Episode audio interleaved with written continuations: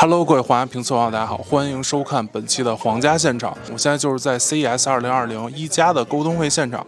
在这场沟通会呢，它带来了 OnePlus Concept One 这款概念手机。这款概念手机呢，前期也预热过很多次，就是它首次使用了一个电致变色玻璃。这块玻璃的运用可以将摄像头模组平时隐藏在玻璃盖板下。大家可以看这颜色一体性非常强，你是看不出来的。但当打开相机 APP 之后呢，电致变色玻璃就会变为透明，把摄像头模组释放出来。而整机后背也是与迈凯伦合作，依然使用了这个橙色皮质的，看起来是非常好看。那么下面就一起来了解一下这款手机。现在大家看到的这台就是一加首款概念手机 OnePlus Concept One，该机依旧是与迈凯伦联合打造，在后盖上有迈凯伦风格浓重的幻力橙配色皮革。同时呢，该皮革是迈凯伦跑车同款皮料打造，手感非常的细腻啊，且高级。整个手机握在手里的手感与一加七 T Pro 相似，但是质感却截然不同。手机的边框呢为浅金色，而且确实是有含金量在里面的。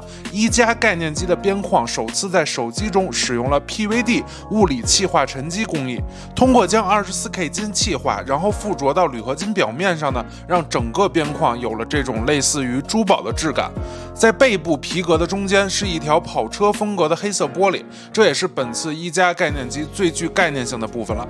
在这块黑色玻璃的下方呢，隐藏着后置摄像头模组。通过采用电致变色玻璃的设计，啊，可以在相机打开时将玻璃变为透明，从而实现拍摄。整个过程呢也仅为零点七秒，与普通手机摄像头打开过程并无差异。而当退出相机之后啊，玻璃又变成黑色，完美解决了在多摄镜头模组下后背。观感凌乱的问题，大大增强了背部的一体性。一加工程师现场也表示啊，一加概念机的前隐式后摄并不仅仅是为了美感，一加提倡的是一种有目的的美。他们认为设计只有服务于目的，才能达到一加想要的无负担。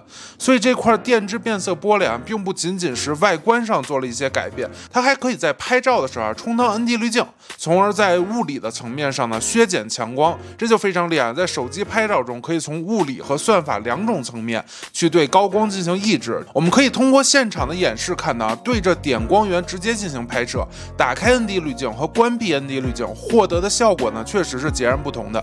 这也为手机的摄影啊和玩法带来了更多的可能性。其实电致变色玻璃啊，在我们日常生活中已经有了实际的应用，例如我们熟悉的波音七八七客机的舷窗就是使用这种技术。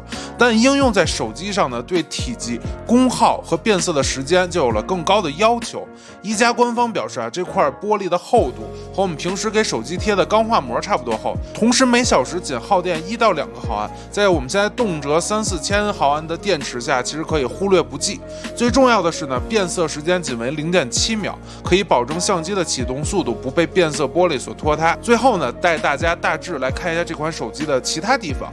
正面依旧采用一加七 T Pro 同款的九十赫兹流体屏，依然可以用顺滑来形容啊。其次呢，前置摄像头也是依旧采用了升降式设计。除了背部，整款手机对大家来讲还是非常熟悉的。要知道啊，以往其他品牌的概念机多多少少都会下放一些元素到量产机中。我们也期待今年的一加八或者一加八 T 可以见到这样的设计。毕竟呢，这块玻璃能充当多摄遮丑布的同时，还能充当摄影神器。ND 滤镜，现在整体体验下来，这款手机给我感觉其实是基底非常像 7T Pro 的，后面有电致变色玻璃这么一个创新的，让它可以有更多的功能。而一加方面也解释说啊，这个外观上的创新也要赋能于功能上，所以它也带来了相机的 ND 滤镜功能。这个以后不但可以拍月亮啊，还可以拍太阳。那么你对这款手机怎么看呢？欢迎留言弹幕与我们进行互动，也欢迎大家关注风奥科技 CES 2020的专题报道。